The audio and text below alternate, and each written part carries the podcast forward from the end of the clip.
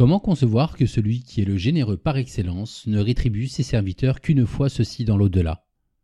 Maulana Mohamed Fawzi al-Karkari, Qadasallahu sirrah, dit Allah dit À Allah appartient l'endroit où le soleil se lève et l'endroit où le soleil se couche, de sorte que, où que vous vous tourniez, là se trouve la face d'Allah. Certes, Allah est immense et omniscient. Sourate 2, verset 115. Son immensité, exaltée soit sa transcendance, n'est pas une immensité spatiale, à Dieu ne plaise. Plutôt, il est tel qu'il est, sans endroit et sans temps, et sans que nul endroit ni nul temps ne soit exempt de lui. Il est tel que nulle chose n'est exempte de lui, tandis qu'il est exempt de toute chose. Il n'est directement lié à aucune contingence, sans pour autant qu'aucune d'entre elles ne soit séparée de lui.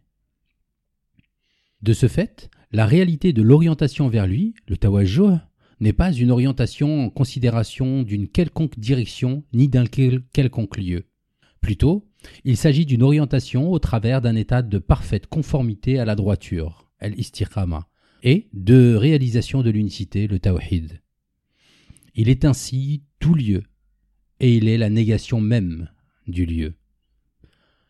En ce sens, Sayyiduna al-Hallaj dit J'ai vu mon Seigneur par l'œil de mon cœur, et je lui dis Qui es-tu? Il me répondit Toi. Donc, en considération de toi, point de lieu qui soit, et point de lieu où que tu sois. Tu es celui qui engloba l'endroit, du fait que nul endroit ne saurait être là où tu es. Dans mon extinction, mon fena, se trouve l'extinction de mon extinction et dans mon extinction, je te trouvais, Où que tu te tournes, il est à. Ne vois-tu pas que tu perçois la lune, quelle que soit la direction dans laquelle tu te tournes? Or, le bien-aimé sallallahu alayhi wa sallam dit Certes, vous verrez votre Seigneur de la même manière que vous voyez cette lune, et vous n'aurez aucune difficulté à le percevoir. Si donc vous avez la possibilité de ne pas vous laisser dépasser, et d'accomplir la prière avant le lever du soleil et avant son coucher, alors faites. Ici, notons bien qu'il réunit dans une même parole la prière et la vision du vrai.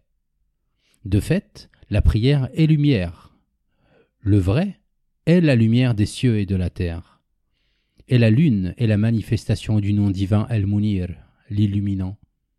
Cela signifie que celui qui se délectera des lumières durant sa prière, as-salat, qui n'est rien d'autre que l'établissement du lien, la silat, entre le serviteur et son Seigneur, jusqu'à ce que les illusions du monde physique lui soient effacées, que les formes apparentes et les images du monde créé disparaissent de ses perceptions, et que ne demeure plus à ses yeux que la lumière du Seigneur pardonneur, alors cette prière sera pour lui l'annonce et la bonne nouvelle de la contemplation dans l'au-delà. Pour étayer davantage ses sens profonds, sache que la lumière du vrai réunit tant ce qui relève du présent et ce qui relève de l'avenir.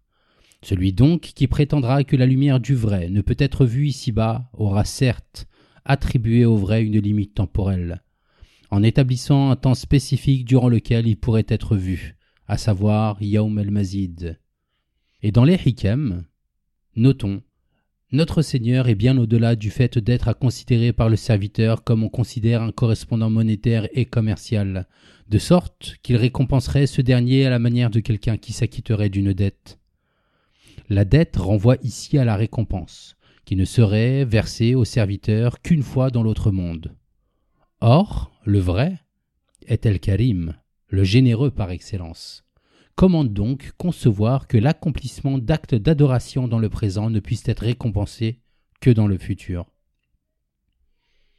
Si la récompense perceptible ici-bas est celle-là même dont se délecteront les serviteurs Yom el Mazid, alors tu es en mesure de réaliser l'importance de la lumière du vrai, et de comprendre qu'il récompense les serviteurs à l'instant même où ils agissent. Seulement, ce sont leurs visions intérieures qui sont insouciantes et les cœurs qui sont de plus en plus enclins au jeu et au divertissement. Si leur cœur avait été illuminé, le temps se serait éteint pour eux, de sorte que le présent serait devenu l'au-delà. Alors ils auraient vu et contemplé la récompense de leurs œuvres, au moment même où il les aurait accomplis. La récompense est instantanée, et je l'affirme, et j'affirme même que si le serviteur atteignait l'extinction, le fana, l'extinction totale et absolue, de sorte que ne demeure plus en lui la moindre tendance contrevenant à cet état parfait, il boirait et mangerait des fruits du paradis, bien que marchant et respirant toujours en ce bas monde.